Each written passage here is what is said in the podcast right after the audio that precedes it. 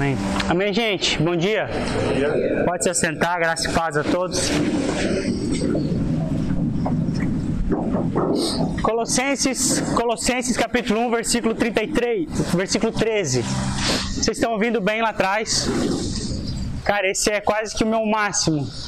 Se puderem estar um pouco mais à frente, eu pretendo pregar aí mais ou menos uma hora, então se eu ficar uma hora acima disso, então. Cara, cara se for um som bacana. Se não for. Ah, beleza.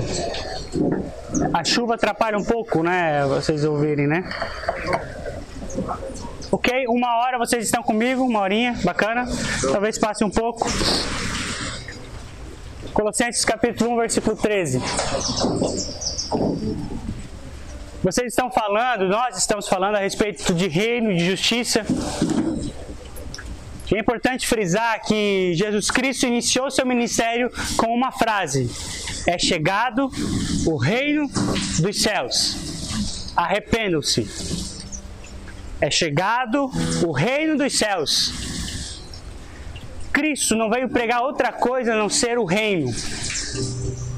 A grande questão que muitas pessoas, por acharem maravilhoso o tratar que Cristo tinha com as pessoas e principalmente os milagres que Cristo fez, que são incríveis, as pessoas elas esquecem do reino, esquecem do propósito do reino e frisam nas consequências que o reino trouxe. A consequência de Cristo trazer o reino à terra foi pessoas sendo libertas, pessoas sendo ministradas em amor, pessoas sendo curadas e pessoas libertadas. Isso não é o reino. Isso foi a consequência do reino caminhando aqui, que foi Cristo Jesus. E muitas pessoas se perdem no meio do caminho e se perdem na compreensão de reino, porque elas não entendem que reino é através de nós, assim como Cristo estava falando, é chegado o reino dos céus. Por que é chegado? Porque Cristo veio à terra, então o reino chegou com Cristo aqui. E é importante frisar que quando Cristo volta ao Pai, o reino não vai embora, o reino permanece. O reino permanece sendo ministrado através de mim, através de você. Ele continua em movimento, ele continua acontecendo desde que eu e você tenhamos esse entendimento de que eu trago o reino dos céus para a terra. Oração do Pai Nosso: venha a nós o vosso reino seja feita a sua, ou seja, seja feita a sua justiça. Nós já conversamos sobre isso outro dia, a respeito do que é a justiça de Deus, e nós iremos conversar mais um pouco sobre isso. Só que, porque Cristo fala, é chegado o reino dos céus. E aí vocês abriram em Colossenses capítulo 1, versículo 13, e Paulo vai dizer assim, ó: Ele nos libertou do império das trevas e nos transportou para o reino do filho do seu amor. É isso que está escrito aí? Mais ou menos isso, algumas versões. Ele nos libertou do império das trevas e nos transportou para o reino do Filho do seu amor. Repita comigo: império. Repita comigo: reino. Você, tá, você consegue perceber essa diferenciação que ele diz assim: ó, vocês estavam no império das trevas e vocês foram agora transportados para o reino. Cara, eu pensei, velho, tem alguma coisa nisso aqui. Por que, que ele não diz o reino, sendo que ele fala que o príncipe deste mundo é Satanás? Por que, que ele não fala de. Por que, que ele fala de império. A grande diferença entre império e de reino, que império é regido obviamente por um imperador. E esse imperador, ele impera sobre diversas regiões, diversas áreas. Por exemplo, os imperadores romanos, eles imperavam sobre diversas regiões. E isso não estava muito bem delimitado. Simplesmente ele era o imperador, ele era colocado como imperador sobre as pessoas e ponto final. Outra pessoa podia, podia vir de outra etnia, de, de, sendo filho de outra pessoa e simplesmente tomava o trono desse imperador e agora esse imperador, é, esse era o novo imperador. Diferente de império, o reino, ele só, ele só acontece passando de quem? De pai para filho Deus sendo rei sobre todas as coisas. Ele manda seu filho sobre a face da terra e ele diz: Agora você será o rei deste lugar. Eu estou passando aquilo que é meu para você, aquilo que é nosso. E consequentemente, quando Cristo volta, ele diz assim: Ei, agora vocês são os meus irmãos e co-herdeiros daquilo que eu tenho. Agora vocês reinam assim como eu reino. Vocês não são imperadores e nem são geridos por imperadores. Vocês são geridos pelo reino e agora vocês se tornam rei sobre o local onde vocês estão. E ele vai dizer que nós não somos apenas rei, mas nós também somos sacerdotes. Vocês estão conseguindo entender? Eu estou indo muito rápido. Vocês estão conseguindo entender a ideia? Império. Nós estávamos debaixo de um império. Agora nós somos transportados para o reino do Filho. E eu acho isso incrível. Do seu amor. Ok? Tudo certo? Gente, se você nasceu de novo, se você, se você faz parte de um, de um novo reino, nós precisamos entender que esse reino ele tem ele tem ditames, ele tem regras, os dois têm, né? Diz que sobre a nossa vida estava um governo, ou seja, estávamos sujeitos ao império, ao imperador das trevas, Satanás. E ambos os reinos tanto no império quanto no reino, nós somos dominados por alguma coisa. Algo está dominando sobre a nossa vida. E Paulo diz que ele nos resgatou do império das trevas e nos transportou para o reino do Filho do seu amor. Ou seja, as leis que estavam sobre a minha vida quando eu pertencia a esse império não são as mesmas leis que agora governam sobre a minha vida no reino de Deus. Vocês estão entendendo? Digam amém. amém. Ou seja, Deus nos libertou do império das trevas. A palavra para isso é metéstese, que é uma palavra grega para mudança. Em 2008, houve vários deslizamentos em Blumenau. Vocês lembram disso? Vocês já eram nascidos? Sim, amém? Alguns não? Não, todos eram. E algumas pessoas elas estavam em lugares de risco, certo? E o que aconteceu? O governo, a prefeitura, sei lá, eles fizeram um lugar seguro e aí eles transportaram essas pessoas que estavam em, em locais de risco, ou que o rio chegava, ou que o morro descia, e agora eles colocaram essas pessoas em um lugar seguro.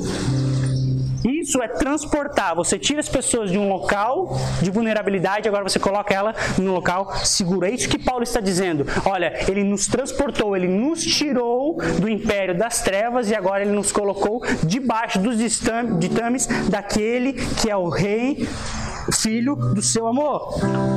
Ou seja, aquilo que governava sobre as nossas vidas não nos governa mais. Só que todos nós, por é, é, é, natural isso. Todos nós precisamos de leis para nos governar. Até as pessoas que não querem ser governadas, que são. Qual que é o nome dessa galera? Anarquistas. Até eles precisam de leis para ditar o caminho deles. Alguém vai levar, vai lhe conduzir para algum lugar. E agora, Paulo está deixando muito claro isso. E algo que eu acho incrível. E cara, se você entender isso, você vai amar mais a Cristo. Você vai ver que a palavra não está dizendo assim: um belo dia você se tocou que você estava servindo ao imperador desse mundo. E por uma explosão de sentimento dentro de você, você decidiu por si só dizendo assim: não, eu não quero mais servir a esse imperador. Eu vou ser transportado para o filho, para o reino do seu amor. Não.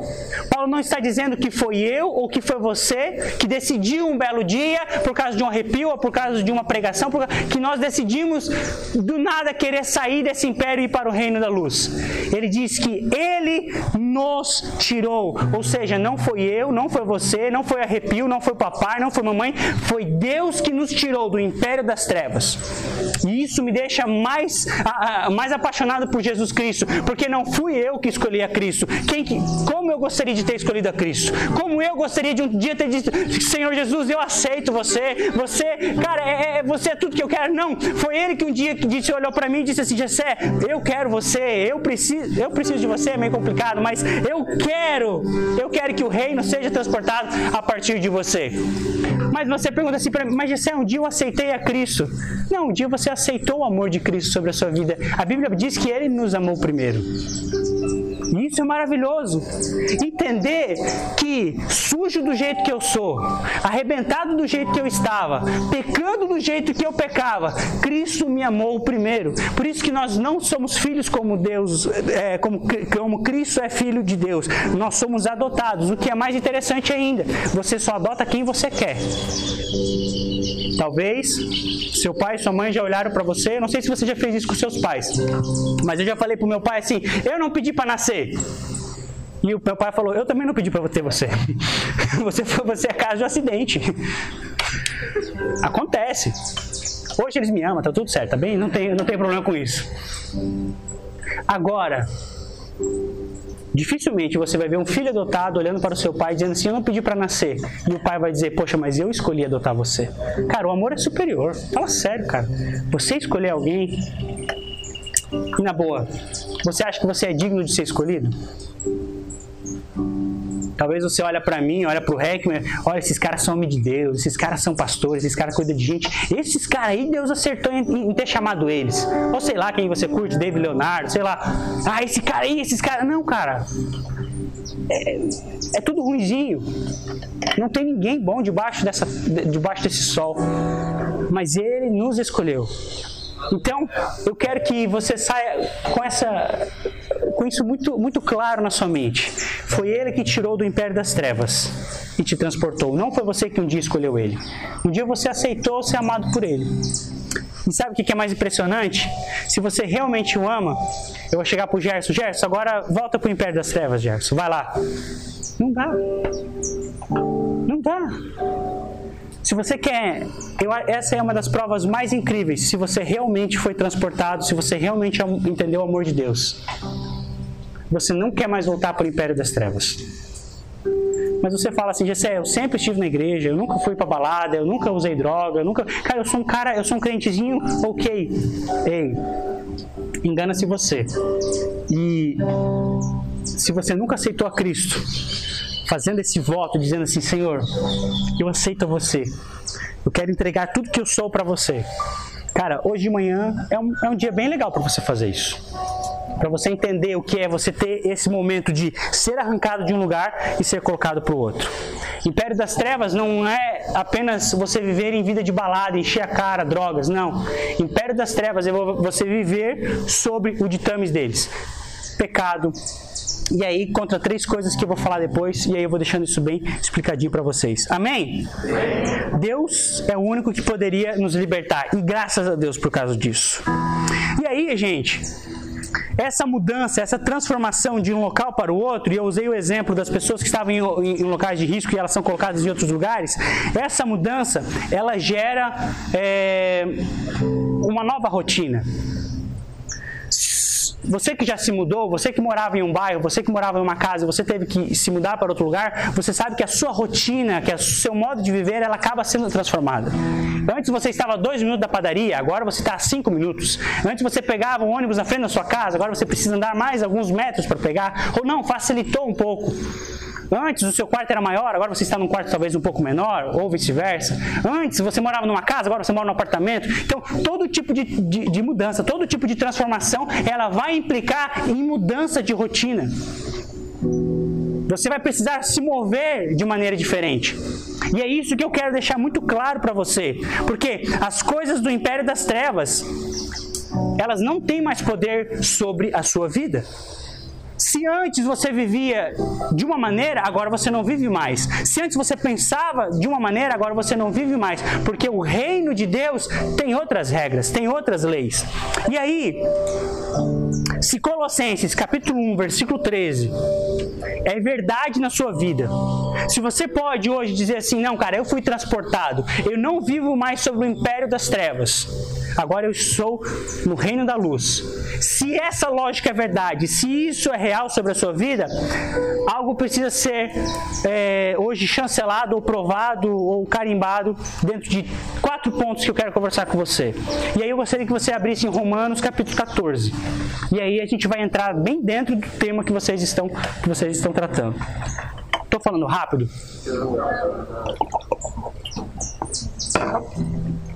Tem gente com sono? Seja sincero. Sim, sim, não.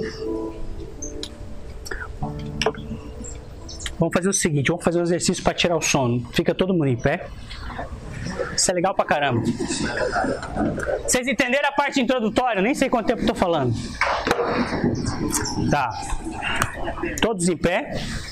O que você vai fazer é o seguinte.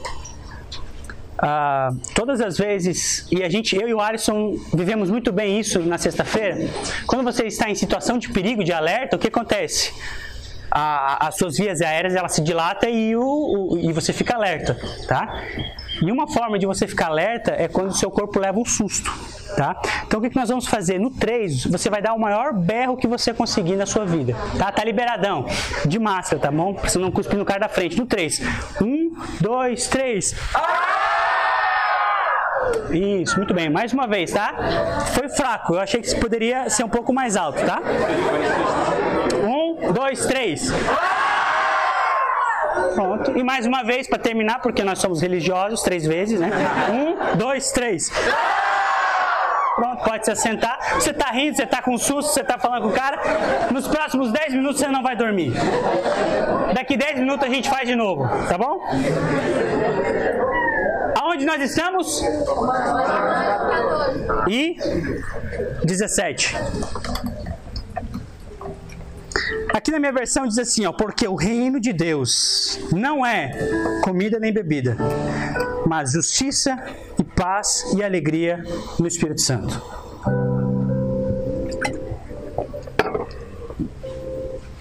Paulo começa dizendo sobre o que o, o reino de Deus não é. E é chato quando as pessoas quebram seu castelinho de areia, né? Porque o reino de Deus não é comida nem bebida. Só para você entender o contexto, os cristãos romanos eles estavam vivendo é, preocupações bem que a gente não vive mais hoje, né? Eles estavam eles estavam pensando assim, ah, o que, que a gente pode vestir, o que, que a gente não pode vestir, é, o que, que a gente pode fazer, o que, que a gente não pode fazer, qual, qual o dia da semana que a gente tem que guardar? Vai ser sábado, vai ser domingo, vai ser segunda? É, o que, que a gente vai comer? Quando a gente ceiar, ceia todo mundo junto ou só alguns? Todo mundo leva comida? Não, ninguém leva comida. Cara, eles estavam pensando uns negócios muito loucos. Ah, é, pode barba, não pode barba, pode brinco, não pode brinco, pode sair saia, não pode saia, pode calça, não pode calça, pode calção, não pode calção, posso transar, não posso transar, posso namorar, não posso namorar, beijo na boca, pega na mão, pega, sei lá onde pega, pode, não pode, eles estavam nessas besteiras, esses, esses negócios do que pode que não pode. Graças a Deus que isso ficou lá no primeiro século da igreja, graças a Deus, e hoje a gente está vivendo outras coisas. E aí, Paulo ele está dizendo assim para os caras: Ei, presta atenção em mim. O reino de Deus não é bebida. Em outras palavras, ele estava dizendo assim: cara, o reino de Deus não é essa vidinha superficial que vocês estão querendo viver. Vocês estão transformando o reino de Deus em ditames, em coisas, em o que pode e o que não pode fazer, em onde eu devo ir e onde eu não devo ir. Então a primeira coisa que Paulo vem dizer para eles assim, cara, o reino de Deus não é uma vida de religiosidade. Repita comigo, o reino de Deus não é uma vida de religiosidade. O reino de Deus não é uma vida de ditames. O reino de Deus não é o que eu posso ou o que eu não posso fazer. Só que as pessoas transformam o reino de Deus dizendo: olha, porque você não fez isso, você não está vivendo o reino. Ou você precisa fazer isso para você viver o reino. E aí Paulo já inicia dando uma cajadada na cabeça dos romanos, dizendo assim: cara, o reino de Deus não é comida e nem bebida. Não é o que vocês estão querendo trazer nessa vida de religiosidade. Então, o reino de Deus não é essa vida de superficialidade. Ok? Compreenderam? Alguma dúvida? Não? Só que, graças a Deus, que Paulo ele, ele é muito didático e ele vai dizer: cara, o reino de Deus não é comida nem bebida, ele não é de tames, mas ele é. E ele vai dizer três coisas que aí vocês já decoraram, porque esse é o texto base para que vocês estão falando. A primeira coisa que ele diz: o reino de Deus é justiça. Justiça. E eu acho maravilhoso isso porque eu sou uma pessoa muito vingativa. Eu gosto de ver o meu inimigo se dando mal. E se você não gosta, graças a Deus, você já está liberto de várias coisas. E o que Paulo estava querendo trazer para a gente é que todas as vezes. É, ah, vocês já entenderam que justiça é vontade de Deus, sim ou não? Então, justiça é, repita, justiça é a vontade de Deus. Ponto. Então, ponto não precisava. É, todas as vezes que nós estamos promovendo a justiça, ou seja, a vontade de Deus está sendo feita, Cristo, o reino de Deus está sendo promovido no trabalho, na igreja, em casa, onde quer que nós estejamos. Mas a grande pergunta, e eu já me perguntei durante muito tempo, o que é viver a justiça? Será que é exatamente isso? É ficar feliz quando alguém se ferra? Será que é orar, Senhor, faz justiça com aquele fulano, quebra a perninha dele, não precisa matar, só leva ele. Leva ele para outra cidade, para outro país, para outro universo, leva ele. Não, porque justiça não tem a ver com alguém se ferrar. Justiça não tem a ver com alguém se dar mal. A justiça de Deus é é, cara, ela está para além do nosso código de ética, ela está para além do nosso código civil, nosso código, qual outro código? Tem o civil e tem o penal, moral. Cara, está além disso. Então não é quando um bandido mata alguém e aí ele é preso que a justiça de Deus está acontecendo na vida dele. Não é quando é, o amigo não passou cola para você e a nota dele é mais baixa. Você viu? Não quis passar cola para mim? Deus pesou a mão, irmão. Deus pesou a mão sobre você. Muitas vezes nós estamos com sede de vingança por alguém, esperando que Deus faça justiça sobre essa pessoa. Nós transformamos Deus no nosso cachorro, que diz: pega, pega, pega ele, pega ele. Quando não é. Graças a Deus que não é, porque seria um baita cachorrão.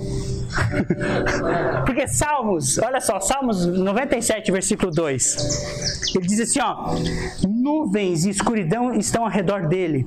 E olha só, justiça e juízo são a base do seu trono. Justiça e juízo é a base do seu trono. Ou seja, vai além do que nós pensamos que é justiça. Porque nós pensamos que justiça é quando o juiz vem e traz alguma consequência ou alguma orientação. Ah, estava difícil de, de, de, de, conseguir uma herança, o juiz foi lá, interviu e disse: Ó, oh, você vai ficar com isso aqui. Cara, é muito além do que um, justiça, um, um juiz fazendo justiça na terra. A justiça de Deus, a gente entendeu que é a vontade de Deus. E eu acho maravilhoso em Mateus capítulo 5, versículo 6, quando Mateus escreve: Bem-aventurados que têm fome e sede de justiça ou seja, bem-aventurado as pessoas que estão ansiando pela vontade de Deus. Pessoas que estão o tempo todo assim, Senhor, faça a sua vontade, que a sua vontade seja feita, que o seu nome seja glorificado, que aquilo que tu quer para minha vida venha a ser real, que aquilo que tu queres que aconteça nessa igreja venha acontecer, que aquilo que tu queres que aconteça com esse grupo de adolescentes, de jovens, venha acontecer, que aquilo que tu quer que a minha empresa, onde eu trabalho, venha acontecer, venha acontecer atra através de mim. Está vendo que é, é, diferente você pensar, Senhor, que a sua vontade seja feita, que o seu querer venha ser soberano na minha vida. É muito diferente do que você falar, Senhor, venha fazer tal coisa, isso, isso, isso, porque não é a vontade de Deus, é a sua vontade. Talvez você está orando há um bom tempo pedindo assim, Senhor, eu quero namorar com essa pessoa, eu quero esse emprego, eu quero esse carro, eu quero. E Deus está olhando assim, cara, não é isso que eu quero para a sua vida. Não é isso. Você vai ver que o único lugar que a Bíblia promete fartura é nessa passagem. A Bíblia diz que aquele que tem fome e sede de justiça será farto, porque a vontade de Deus, ela vai nos deixar saciados.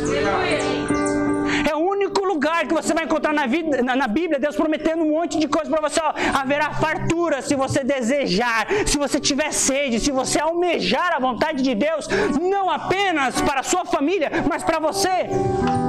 Porque eu tenho certeza que todos vocês querem que seus pais sejam salvos, caso eles não sejam, que, que a, a, sua empresa vai bem, que as coisas venham acontecer com outros. Isso é bonitinho. Mas eu não sei se isso acontece com, com você, mas eu tenho muito mais dificuldade em querer a vontade de Deus para minha vida do que para a vida dos outros. Porque é fácil você querer que Deus cumpra a vontade na vida dos outros, mas como é difícil aceitar a justiça de Deus para minha vida. Como é difícil orar e dizer: Senhor, a minha vida está nas Suas mãos. Sabe por quê? Porque eu consigo mensurar semanas, meses e anos. Deus, Ele está mensurando a eternidade. E não é apenas a eternidade de você morrer e você ir para o céu e passar a eternidade. É você morrer e entender que a semente, aquilo que você deixar aqui, será eterno na vida de outras pessoas. Eu vou tentar explicar isso de uma maneira diferente. Eu tenho uma Lauren e dentro de alguns meses nós teremos um menino. Não tem nome ainda, a gente está orando sobre isso. Lauro. Lauro. A vontade de Deus ela implica em o que eu vou fazer na vida da minha filha para que ela venha tocar uma geração. Alguns no ano passado, logo quando estourou a pandemia, nós tivemos um aborto. E cara, eu não sabia que aborto era tão complicado. Não que o processo de curetagem seja algo complicado, mas cara, o processo espiritual, emocional, cara, que coisa difícil. Quando a, a Sheila chegou em casa, como era a pandemia, não podia ir ninguém. Ela teve que ir sozinha, ela foi para uma consulta para ver. Normal. Ah, vou lá. Era a segunda consulta, vai fazer ultrassom, vai ver como que tá. E aí eles disseram, ó, não pode vir acompanhante, pandemia, tal, tal, tal. Fiquei em casa cuidando da Laura e a Sheila foi sozinha, cara. E o médico passando a máquina de ultrassom, vai, vai, vai, vai, vai, e o silêncio dentro da sala. E a minha esposa começou a ficar preocupada. E cara, a fala do médico foi a seguinte: olha, a natureza é muito sábia. Ela sabe quem pode e quem não pode seguir a vida. Infelizmente você perdeu o bebê. Pode passar lá na, na, na, na secretária e marcar com ela o que você vai querer fazer, a curetagem. Eu estava esperando a minha esposa chegar em casa com uma notícia, ó, oh, tá com tantos quilos, não sei o quê, com tantas gramas tal. Mas, cara, minha esposa chegou em casa dizendo assim, ei, perdemos o nosso bebê. Que até hoje não sei se era menino ou menina. E, cara, eu pensei assim, poxa, tudo bem, não sabia o sexo, não sabia o nome. Não sabia nada, tá tudo certo. Mas o problema é que eu não tinha pego essa criança na mão ainda. A minha esposa já estava carregando essa, essa criança dentro dela. E a partir disso, a minha esposa começou a entrar.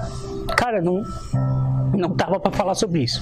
E minha esposa começou a entrar em crises e crises e crises dentro disso. E minha mãe passou por cinco abortos. Ela teve um irmão, minha mãe teve cinco abortos, depois me teve. E eu pensei, pô, cara, minha mãe teve cinco abortos, ela tirou de boa, ela tirou de letra, cara. A Sheila não tem, a Sheila tem um entendimento que minha mãe não tinha na época. Nós estamos muito bem cobertos de pessoas, vamos tirar de letra.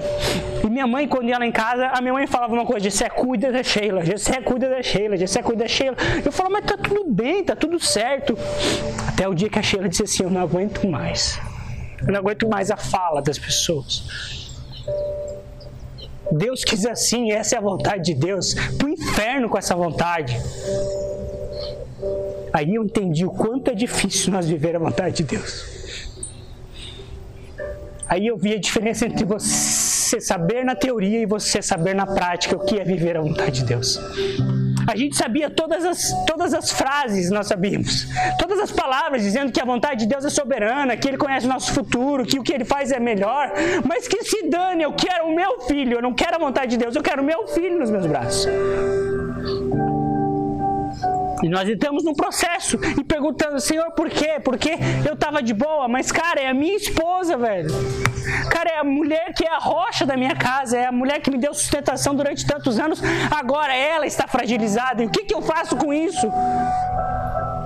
E uma, uma oração eu fiz assim, ó, Deus, dá o teu jeito, foi tu que tirou, dá o teu jeito, não sei o que você vai fazer, ó, te vira, cara. Eu falei literalmente assim, dá o teu jeito, não quero saber, tu não é soberano, tu não é o bonzão, tu não cuida de todas as coisas, não foi tu que permitiu que esse filho fosse gerado, não foi tu que permitiu que esse filho viesse é, morrer, dá o teu jeito e livra minha esposa dessa depressão que ela está entrando, dá o teu jeito, cara. Deus estivesse na minha frente, eu tinha chamado ele para briga e ia levar um pau. Dá o teu jeito. Sabe por quê? Porque eu tinha entendimento de várias vezes pregar sobre viver a justiça e a vontade de Deus. Mas agora Deus estava me levando para a escola dele dizendo assim, ó, vamos colocar você sentado para fazer essa prova e vamos ver se você entende o que é minha vontade. Passaram-se semanas, a Sheila foi para o hospital, eu não podia entrar com ela, ela, ficou, ela passou os dois dias sozinha dentro do hospital. As enfermeiras com as palavras mais toscas que elas poderiam falar. Se tem uma coisa que é chato você ouvir, Deus fez o melhor, né? Ah, vá orar. A gente sabe que Deus fez o melhor, mas eu não quero que Deus. Esse não era o melhor que eu queria. Não era o melhor para mim nesse momento. Vocês estão entendendo, gente? Vocês devem estar tudo escandalizados comigo. Não diz, se chama crise existencial. Vocês vão ter, e eu oro para que vocês tenham muito isso. Você cresce um bocado, vocês vão entender onde que isso vai terminar. Onde que estavam? Ah, ela estava no hospital. Ela foi para o hospital. Ela... Hã? Isso, isso. As palavras toscas. Pessoal, ah, Deus sabe o que faz. Cara, não fala nada, cara. Fica quieto. Só chora com a pessoa. Entende? Você vai num velório, alguém morreu. Cara, fica quieto. Só fala assim, ó, oh, tô aqui, cara, se precisar. Não fique falando esses negócios, ah, Deus sabe o que faz. Ah, a vontade de Deus é melhor. Cara, fica quieto. Esse é o momento que a pessoa não está processando. A pessoa não está processando. Entende? Nesse momento ela não quer que Deus faça a vontade dela. Deus quer que faça a vontade dela. A vontade dela é que a pessoa estivesse viva. Que o acidente não tivesse acontecido que os seus pais não tivessem separado. Você está entendendo? Que essa desgraça não tivesse. Cara, é, a, minha, a nossa vontade era que isso não acontecesse, mas aconteceu. Fazer o quê? Então, cara, ora e esteja do lado dessa pessoa. A Maria e o Rafa foram lá em casa para dizer que eles estavam grávidos. E antes que eles dissessem que estavam grávidos, nós começamos a falar de todo o processo. E eu entendi que eles queriam falar alguma coisa e eles pararam eles retrocederam. Não, não. Deu a entender que, tipo assim, cara, poxa, a Sheila acabou de perder, acho que não é legal a gente falar. Eu disse, pô, mas vocês estão com essa cara de bobo por quê? O que aconteceu? Daí, daí eles meio assim, a gente jogou um banho de água fria neles, né? Não, é que a gente tá grávido tal, a gente não contou para ninguém ainda tal. Nem os pais deles, nem os pais dela sabiam ainda foram lá em casa. Que alegria, cara. Eles compartilharam isso com a gente primeiro, fiquei feliz. Disse, cara, não, não se preocupe, a gente, a gente vai se alegrar com, com, com a sua alegria, tal, tal. E a Maressa disse uma coisa assim, cara, que foi a palavra que girou uma chave dentro de nós. Ela disse assim, gente, essa criança não estava preparada para a geração que Deus tinha preparado para ela chegar. Deus tem um propósito com uma geração, só que essa geração não nasceu ainda. E aí Deus teve que interromper esse processo. Porque se ela não nascer no momento certo, se o filho de vocês não nascer no momento certo, uma geração não será tocada. Assim como eu nasci em 1990, eu só estou tocando vocês e tocando aqueles, não, porque eu nasci exatamente no ano e no dia certo. Se eu tivesse nascido antes, se eu tivesse nascido depois, coisas não iriam acontecer. Então Deus está pensando lá na frente. Eu pensei, cara, é verdade, cara. E aí o tempo passou, você vai oxigenando as coisas, você vai vendo como tudo vai acontecendo. Resultado de tudo isso. A Sheila recebe uma ligação de uma moça dizendo assim: Olha só, nós estamos escrevendo um livro, um devocional, e uma moça desistiu. Você quer escrever esse devocional com a gente? A Sheila, eu vou conversar com o José, vou ver e tal. E Deus falava o tempo todo com ela o seu sofrimento será sementes de esperança na vida de pessoas. E a Sheila começou a escrever. E em duas semanas ela escreveu mais de 30 devocionais, o que é hoje o livro que, que não é dela, mas é, é de, de, de outras. Cara, tá lá. Daí eu fico olhando hoje, cara, ó, oh, que vontade maravilhosa de Deus. Como é glorioso viver na vontade de Deus, viver a justiça de Deus. Saber que a vontade dele é boa, perfeita e agradável. Só que sabe o que é uma, sabe qual é a sacada? A, a vontade de Deus ela não é boa, perfeita e agradável para nós. Ela é boa, perfeita e agradável para ele. Deixa eu te falar uma coisa, Deus está pouco se lixando em você estar confortável onde você está. Talvez estou desconstruindo vários castelinhos de areia. Deus estava pouco se lixando se eu ia passar por crise, se eu ia sobreviver a esse. Não, ele estava pensando, cara, existem pessoas que precisam ser tocadas através de vocês, então eu vou gerar um sofrimento em vocês para que pessoas venham receber vidas através de vocês. Porque a minha vontade é boa, perfeita e agradável e ela vai alcançar outras pessoas. Tá vendo como é melhor você viver a vontade de Deus para outras pessoas do que para sua? Disse, é, isso parece muito louco. Louco, cara? Olha para a cruz, brother. A cruz não é a ideia dos soldados romanos. A cruz é a ideia de Deus. Quando ele disse haja luz, ele já disse haja cruz. Se ele pegou o filho dele, colocou na cruz para morrer por mim e por você, em Isaías vai dizer que alegrou ao pai moer o seu filho. Cara, vocês estão entendendo isso, gente? Alegrou ao pai moer o seu filho. Ele sabia que o resultado daquela dor, que o resultado daquele sacrifício ia fazer vocês estarem aqui hoje escutando essa ministração. Então ele se alegrou no sofrimento de Cristo, porque os frutos estão aqui e os frutos irão além disso. Vai além disso. Vai além de dizer que nós somos príncipes, que nós somos reis, que nós somos herdeiros é que a gente tem uma, uma, uma, construção de rei que fica no trono, de rei que está sendo servido. Jesus Cristo veio sendo príncipe, filho do rei, o todo-poderoso Deus, e andou na terra, pisou, conversou com pobre, conversou com prostituta, conversou com, com todo tipo de gente. Ele, ele desconstruiu totalmente a ideia de rei que as pessoas tinham. Rei jamais ia aonde estavam os pobres. Rei jamais iria abrir um banquete para pessoas que, que não têm condições financeiras. Tanto é que Cristo fala isso mais à frente. Um belo dia, um rei fez um, um, um banquete e convidou os melhores, tal, os caras só os topzão e eles não vieram. Então ele disse: ó, vai pelos valados, pega os coxos, pega os mancos, pega os doentes e tragam. Foi isso que Cristo fez. Ele foi lá e buscou os coxos, buscou o Gessé, buscou o Recma, buscou, cara, essa galera aqui para sua mesa. Você está vendo como a, a, ele inverteu a visão de reino? Amém? Justiça de Deus é viver a vontade de Deus para mim. Repita comigo: justiça de Deus é viver a vontade de Deus para mim. E nem sempre ela é fácil. E nem sempre ela é boa, perfeita e agradável para mim, mas é para Ele. E se Ele está perfeito, boa e agradável para Ele, amém. Amém tudo certo vim de busão até aqui, mas se precisar pegar a combosa e vir aqui para cima, a gente vem também. Não é boa, perfeita e agradável, mas a gente chega. O importante é chegar aqui. Vocês estão sacando a ideia? Cara, é isso. O Gerson fala isso e eu preciso repetir. O Evangelho de Cristo é uma das piores escolhas que se pode ter. É difícil escolher. Tem, outros, tem outras religiões muito mais fáceis. budismo, nossa, espiritismo. Você pode falar com gente morta, olha que legal.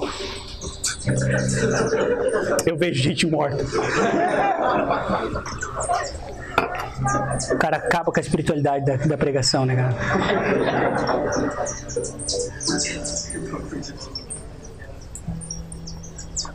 Amém, gente? É isso, cara. Outras religiões, eu vou viver a minha vontade, é como eu quero. Cristo é a vontade dele. Ah, mas ele é bonzinho. Ele é bonzinho, mas ele quer que de nós venha fluir rios de águas vivas. E às vezes precisa quebrar umas pedras dentro de nós para que esse rio venha fluir. Chega de água, né, gente? Então, a primeira coisa, o reino de Deus é justiça. E justiça é a vontade de Deus sendo feita em nós. Ainda que essa vontade não seja boa, perfeita e agradável para nós, mas é para Ele. Cara, se tu não saiu correndo agora daqui, é porque você quer viver esse reino. Mas dá tempo ainda. Segunda coisa, ele diz que o reino de Deus é paz. Muitas pessoas têm o entendimento de que paz é ausência de guerra. Ou, ah, eu estou em paz porque não tem ninguém me enchendo o saco na internet. Ah, eu tenho paz porque eu não estou devendo, não estou devendo para ninguém, o SPC e tal, tá tudo certo. Não. Paz na Bíblia é uma sensação de vida completa em Deus. É você ter plenitude. Daí muitas pessoas elas vão, vão encontrar paz na música. Ah, eu vou ouvir um heavy metal aqui vai me dar paz. Uau. Tem gente fazer o quê? Tem gente que encontra paz no namoro, paz em livros, floresta. Ah, vou lá abraçar uma árvore e vou ficar em paz. O problema é que essa paz ela é algo momentâneo. Quando a música acabar ou quando essa árvore for derrubada, ela vai com o fim da música ou ela vai com a queda dessa árvore. E aí, Salmo 119, que é um salmo incrível, ele vai dizer que Salmo 119, versículo 165: Muita paz tem os que amam a tua lei, e não há nada que os faça tropeçar. Se paz é ter uma vida completa, uma vida plena em Deus, e se o Salmo 119, versículo 165 diz que muita paz tem os que amam a sua lei, então eu só vou ter paz à medida que eu meditar na palavra de Deus. À medida que eu, entendo, à medida que eu entender o que o coração dele diz a respeito do meu coração. Porque à medida que nós vamos conhecendo a palavra de Deus, nós vamos conhecendo quem Deus é, nós vamos entendendo que Ele é suficiente para suprir todas as nossas necessidades. E isso vai gerando paz. Salmo 119, versículo 9 diz assim: ó, Como purificará o jovem o seu caminho? Observando de acordo com a tua palavra está pecando desenfreadamente, você não está conseguindo viver uma, uma vida concreta em Deus, cara, é porque está faltando palavra.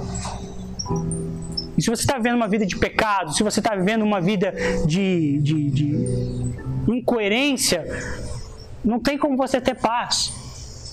Porque se está o tempo todo, cara, alguém vai descobrir, ou eu vou ser pego, ou principalmente, cara, Jesus Cristo voltar agora meu Jesus voltar. Sabe? A pessoa que não vive no reino é essa pessoa que fica o tempo todo com medo de perder a salvação.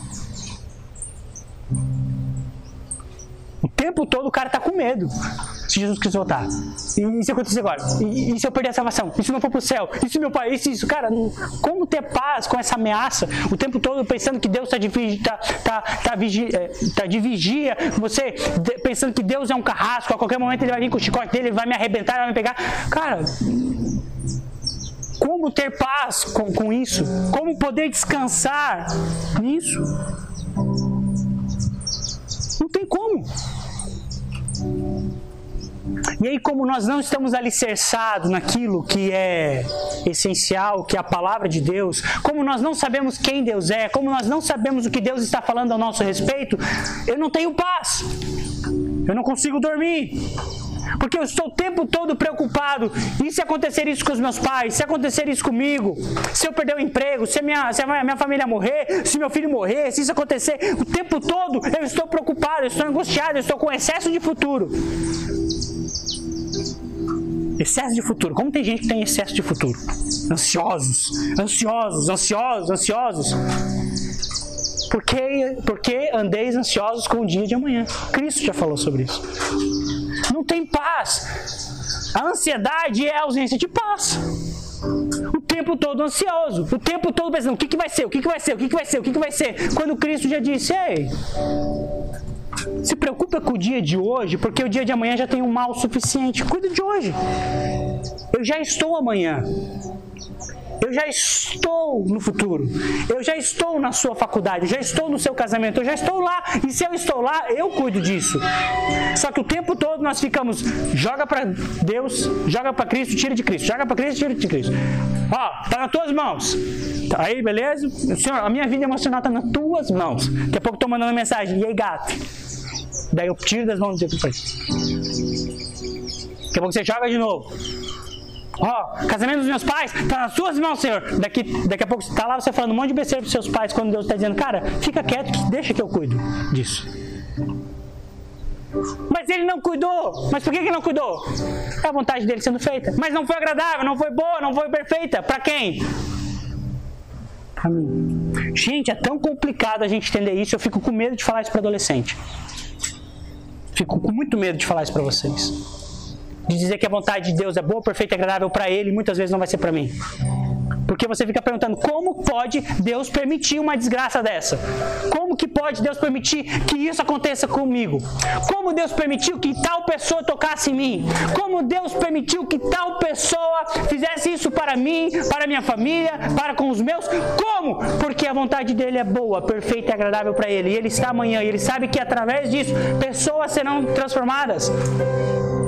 A gente pega histórias de meninas, de, de mulheres que hoje escrevem livros falando da frustração, de mulheres que foram estupradas, de mulheres que foram rechaçadas, de pessoas, de missionários que foram para o campo missionário, que tiveram seus parentes mortos, que sofreram e hoje escrevem livros e a gente lê esses livros e vibra: Uou, o que, que é isso, cara? Isso? Mas, cara, o que eles sofreram para escrever isso? O que eles escreveram e você conversa com eles, os caras têm paz. Missionário eles amam, cara. O irmão dela foi morto, cara, por, eh, por, por, por, por extremistas, sei lá o que, que os caras eram. E ela conheceu o cara que matou e perdoou o cara. Cara, essa mulher tem paz. Porque ela sabe que a vida do irmão dela não estava nas mãos dela, estava na mão de Deus, cara. Meninos e meninas que tiveram separação dos seus pais quando eram ainda pequenos e anos mais tarde se tornaram psicólogos, pastores, pessoas cuidando de outras pessoas porque um dia passaram por isso e eles transformaram isso em alegria para a vida de outras pessoas. Meninos e meninas que foram molestados na sua infância e anos depois são curados, transformados e daquilo que foi, daquilo que foi feito agora, eles estão curando e ministrando a vida de outras pessoas. Cara, isso é muito louco. E as pessoas têm paz. Você fala, poxa, mas você está em paz concernente ao seu passado? Estou. Por quê? Porque em todo momento Cristo estava comigo. Cristo cuidou de mim. Mas Ele permitiu, mas Ele cuidou. Não foi Ele que feriu, mas foi Ele que curou. Glória a Deus por isso.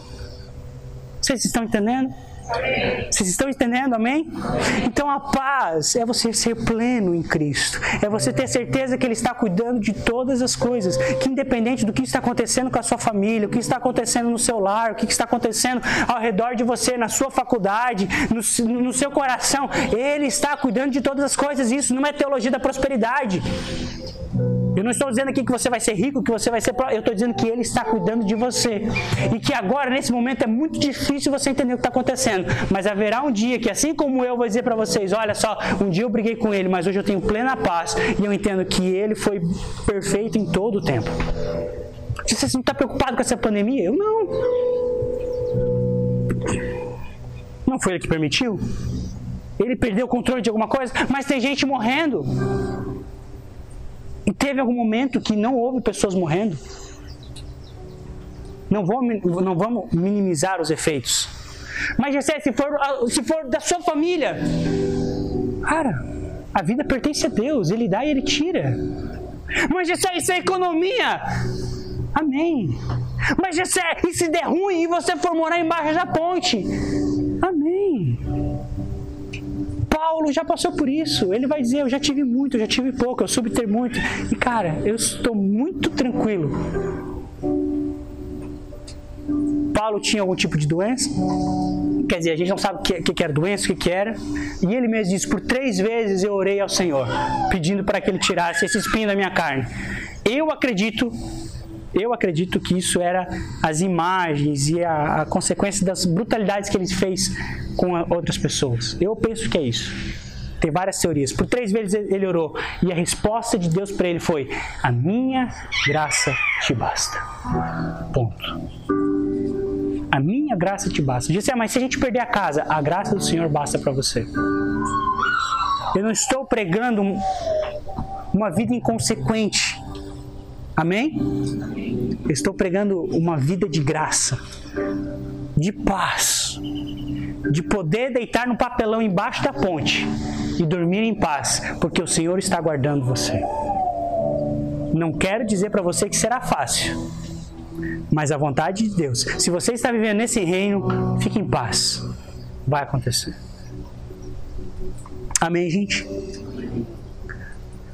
Repita comigo: paz é ser pleno em Deus.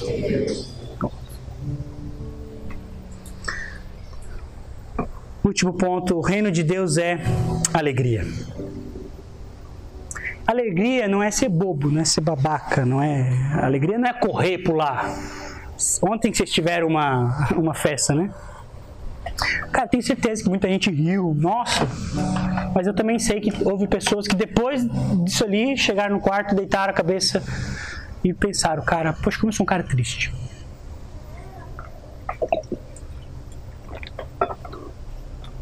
Vocês conhecem a história de um cidadão que foi num, no psicólogo? Disse: Olha, eu sou muito triste, eu sou, tô, sou um cara amargurado, sou um cara tenho problemas tal, e eu preciso de alguma coisa para para que me traga alegria, eu preciso ser alegre e tal, não aguento mais ver essa vida de tristeza. O psicólogo olhou para ele e disse: Olha só, tem um circo na cidade, e existe um palhaço que ele é incrível, e não tem uma pessoa que não saia de lá chorando de rir com as piadas e com as besteiras que esse palhaço faz. Esse homem virou para ele: Pois é, o palhaço do circo sou eu. E muita gente, muitas pessoas vivem isso. Elas olham para outras pessoas e, e, e, e, vendo, vendo as redes sociais e vendo essas pessoas, olha, poxa, que pessoa alegre, que pessoa feliz. Olha só. Sabe por quê? Porque felicidade é isso. Felicidade é você poder é, postar uma foto na praia, cara. Felicidade é você poder postar a foto de um, de, um, de um prato chique. Felicidade é você estar com amigos e é legal você postar isso e você vai contando para todo mundo que você é uma pessoa alegre. Olha como eu sou alegre, olha como eu sou feliz, olha só como. Cara, uau! É pessoa que tá, a pessoa conta piada, todo mundo faz isso, mas só que as pessoas confundem alegria com euforia. Isso está eufórica. Só que a alegria ela é o conjunto da justiça e da paz de Deus surtindo efeito na minha vida. Porque quando eu sei que eu estou fazendo a vontade de Deus, e a vontade de Deus vai fazer com que eu seja pleno nele, é impossível eu não ter um coração alegre. É um combo é, leve 3, pague 2. Vocês estão entendendo? Isso é um conjunto. E é interessante como pessoas em meio à tribulação, tribulação, como pode que pessoas que, cara, mesmo naquele período mais difícil da sua vida, você, a pessoa está alegre. Cara, mas como você está alegre se isso está acontecendo? Cara, porque a vontade de Deus está sendo feita. E eu estou pleno nele. Pronto, eu sou alegre. Sou feliz. A alegria de Deus está em mim. E aí existe essa consequência, porque muitas pessoas viram as costas para Deus em meio às provações, porque não estão vivendo o reino de Deus. E viver o reino de Deus é, primeiramente, nós estudamos, primeiramente, saber que não são ditames, não são regras. Depois, é viver a vontade de Deus para minha vida. A vontade de Deus para minha vida vai fazer com que eu tenha paz. E a paz vai fazer com que, através da palavra de Deus, eu vou entender o que Deus prometeu para mim e o que Ele não prometeu. O que Ele pode fazer por mim e o que Ele não pode fazer por mim. Na verdade, Ele pode fazer todas as coisas, mas existem coisas que Ele não vai fazer. E isso vai trazer a consequência, que é a alegria no Espírito Santo. E deixamos bem claro que euforia é diferente de alegria.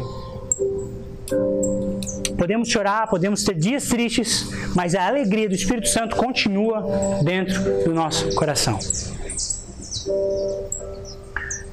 A alegria do Espírito Santo permite que em tempos de guerra, em tempos de sofrimento, nós venhamos entender o que é o significado da palavra Espírito Santo, Paráclitos, que é o Consolador.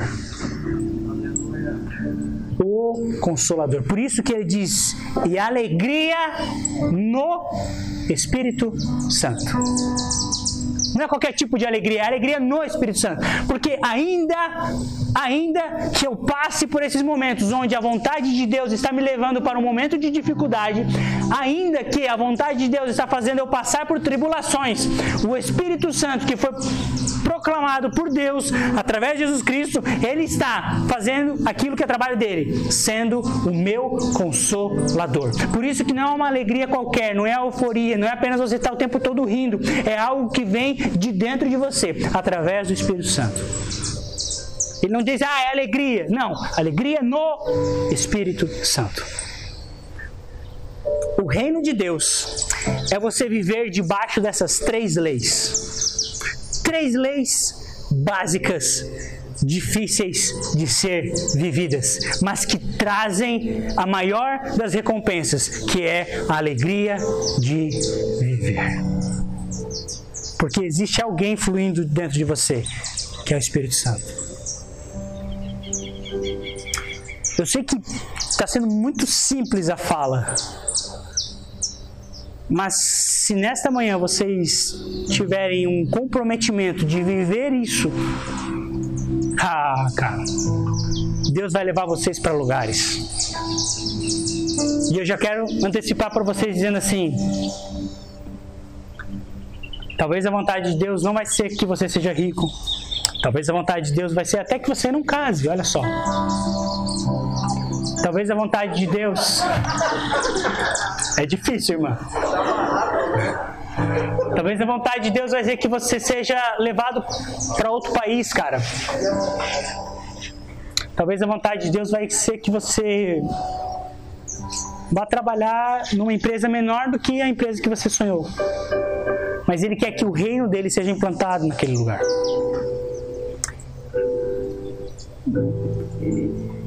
Eu, parece forte essas palavras, mas eu preciso falar para deixar bem chocado. Ele está se lixando para sua vontade.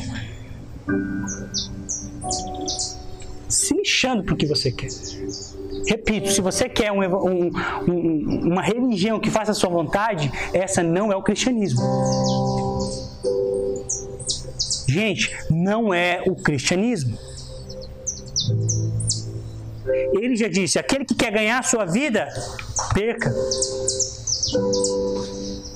E aquele que quer encontrar, perca. Gente, não perca mais tempo, pelo amor de Deus, não perca mais tempo no cristianismo. Porque se você quer viver um cristianismo pleno, a sua vontade não será feita. Não vai ser onde você quer ir, não vai ser fe... não, você não vai fazer o que você quer fazer, você não vai comprar o que você quer, você não vai namorar com quem você quer namorar, você não vai fazer a faculdade que você quer, não tem nada a ver com você. Você é apenas um objeto de desejo do papai. E ele vai dizer: faça isso, faça aquilo, vem aqui, vai aquilo, vai lá. Isso é viver o reino de Deus, porque existe um rei sobre a sua vida e ele diz o que você come, o que você, aonde você dorme, como você dorme, com quem você fala, para onde você vai. Isso é o nível hard da vida com Deus. Então, se você não quer viver isso, se você não quer ter a sua vida ditada pelo que Deus quer, então, cara, procure outra religião. Existem outras religiões que também trazem paz. Elas também vão trazer alegria. Só que elas não vão trazer salvação. Elas não vão trazer plenitude. Gessé, eu posso ser feliz não fazendo aquilo que eu quero, mas fazendo aquilo que Deus quer? Sim, porque a consequência de justiça e de paz é alegria. Você vai estar fazendo aquilo que Deus quer e sendo feliz com isso. E vamos embora. Eu acho maravilhoso Jesus, cara. Porque estou encerrando. Você só vai conseguir viver nesse reino. E você só vai conseguir viver da maneira como eu estou falando se tiver uma pessoa vivendo e interferindo dentro de você. E essa pessoa chama-se Espírito Santo. Eu não estou falando de evidências como línguas estranhas, sair pulando, não. Eu estou falando sobre uma vida onde o Espírito Santo está plenamente dentro de você, direcionando você.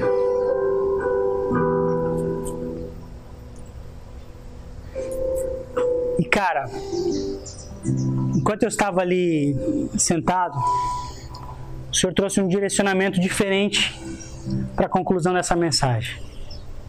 Eu comecei 10 e meia. Enfim, só para eu saber o que a gente pode fazer. Né? Deus me direcionou para, um, para uma conclusão que é diferente do que eu estava querendo. Porque eu coloquei aqui alguns pontos que nós podemos orar. Eu vou explicar, vou falá-los e depois a gente, a gente, a gente parte para outra parte. Parte para outra parte. Primeiro, nossa oração nessa noite. Nessa manhã. O cara vira profissional da pregação, acontece isso. É que o Espírito Santo vai tirar essa vida de superficialidade. Parar de pensar que reino é comida e bebida. Parar de pensar que reino é você ir para a igreja, tá? Parar de pensar que viver reino é você ter uma camisa bonita da Grace escrito qualquer tipo de, de dizer, enfim, primeiro amor, sei lá. Parar de pensar que reino é você ter uma fala bonita. Porque existem pessoas que falam, pensam e até agem de acordo com esse reino. Mas elas estão debaixo de um império ainda. Vocês conseguem entender isso? Sim?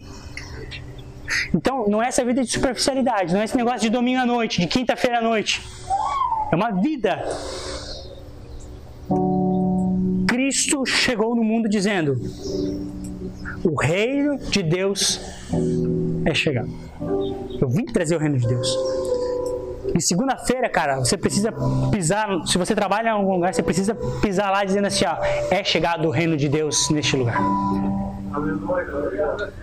Quando voltar para a escola, é pisar lá e dizendo: o reino de Deus é chegado neste lugar. É voltar para sua casa hoje à noite e quando você pisar, você declarar sobre aquela casa: o reino de Deus é chegado neste lugar.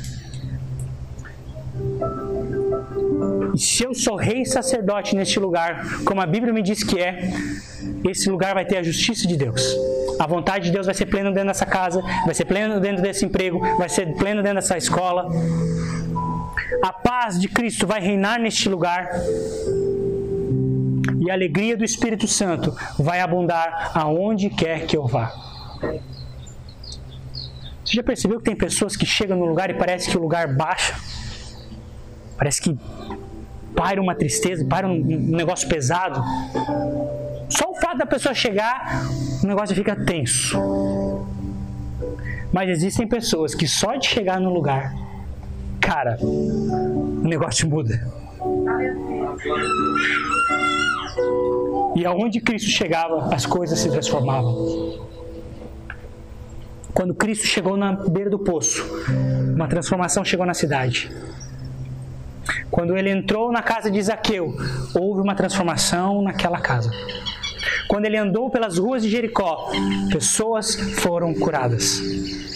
E até mesmo pessoas que tocaram nele, sem que ele desse um minuto de atenção para essa pessoa, elas foram transformadas. Eu subi no ônibus, o reino de Deus está ali. Eu entrei no mercado, o reino de Deus está sendo implantado neste lugar. Alguém precisa ser tocada dentro desse mercado. Alguém precisa ser tocada dentro desse ônibus. Alguém precisa ser tocado aonde eu estou. E eu acho maravilhoso que Cristo muitas vezes precisava mandar os discípulos embora para ele tocar em algumas pessoas. Senhor, passar por Samaria não, não precisa. Ó, faz o seguinte: vocês vão na frente preparando as coisas que eu vou atrás. E aí ele encontra a mulher samaritana no, no poço. Vai ter momentos que você vai precisar estar sozinho para tocar em pessoas. Então pare de depender de amiguinho para você fazer o reino de Deus acontecer onde você está fazendo. Manda essa gente embora e fica sozinho porque o negócio foi melhor. Tem direção isso aqui, hein? Então parar com essa vida de superficialidade. Para de querer viver reino dentro da igreja. Aqui é bonitinho pra caramba. Aqui é legal você levantar a mão, você chorar, você se arrepiar. É legal pra caramba dizer que você quer reino. Mas, cara, chora lá no seu local de trabalho, chora lá na sua, na sua escola, chora dentro da sua casa. Sentindo a presença de Deus, fazendo com que o reino de Deus esteja se movendo aonde você está. Entendimento que o segundo motivo de oração é entendimento que é a justiça de Deus, que é a vontade de Deus ela é boa, agradável e perfeita para quem? Deus.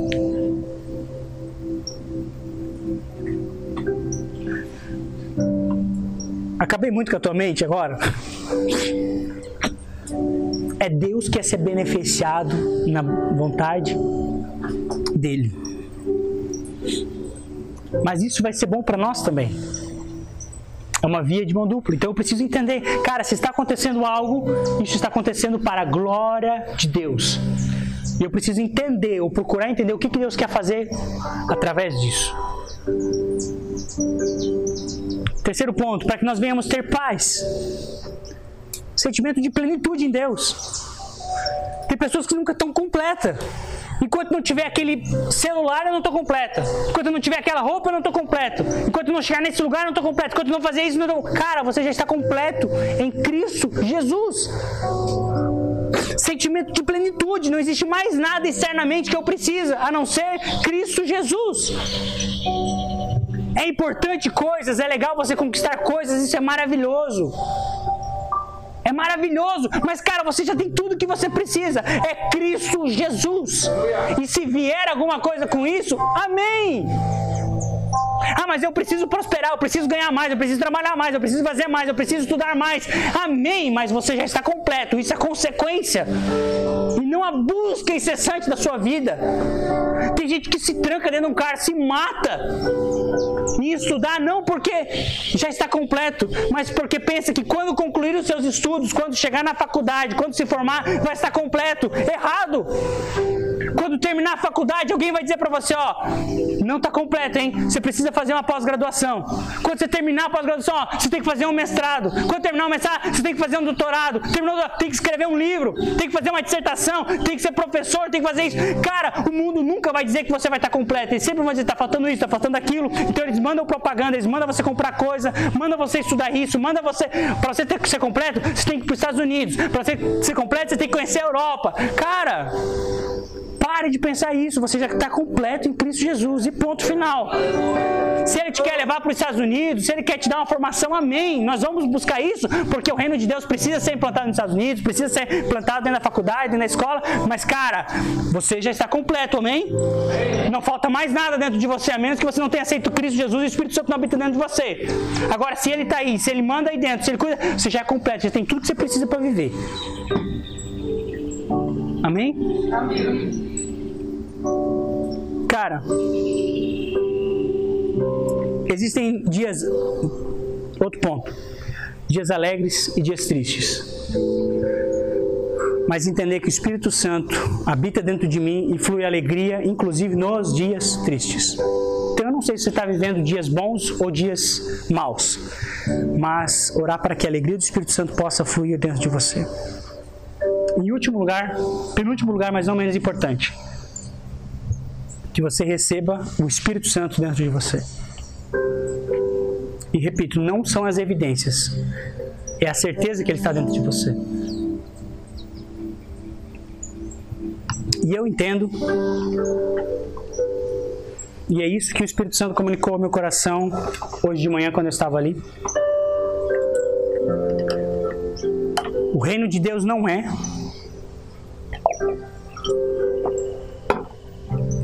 Escuta o que eu vou falar. O reino de Deus não é, mas ele acontece a partir de ministérios.